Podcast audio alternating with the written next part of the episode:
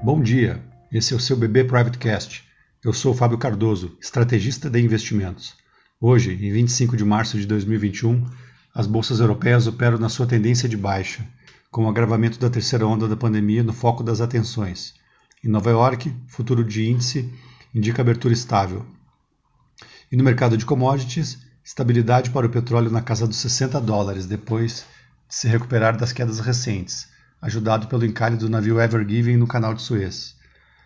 Os juros de 10 anos do governo americano operam em queda agora pela manhã, estendendo o movimento de ontem, depois que Powell, presidente do Banco Central americano, reforçou a convicção de que as pressões inflacionárias são de curto prazo e a postura atual do Fed vai perdurar por muito tempo.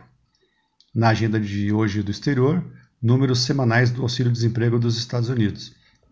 No Brasil, dia para calibrar as expectativas do mercado sobre o ciclo de alta de juros, que se iniciou no último encontro do cupom. O relatório trimestral de inflação vai mostrar a visão do Banco Central sobre a atividade econômica.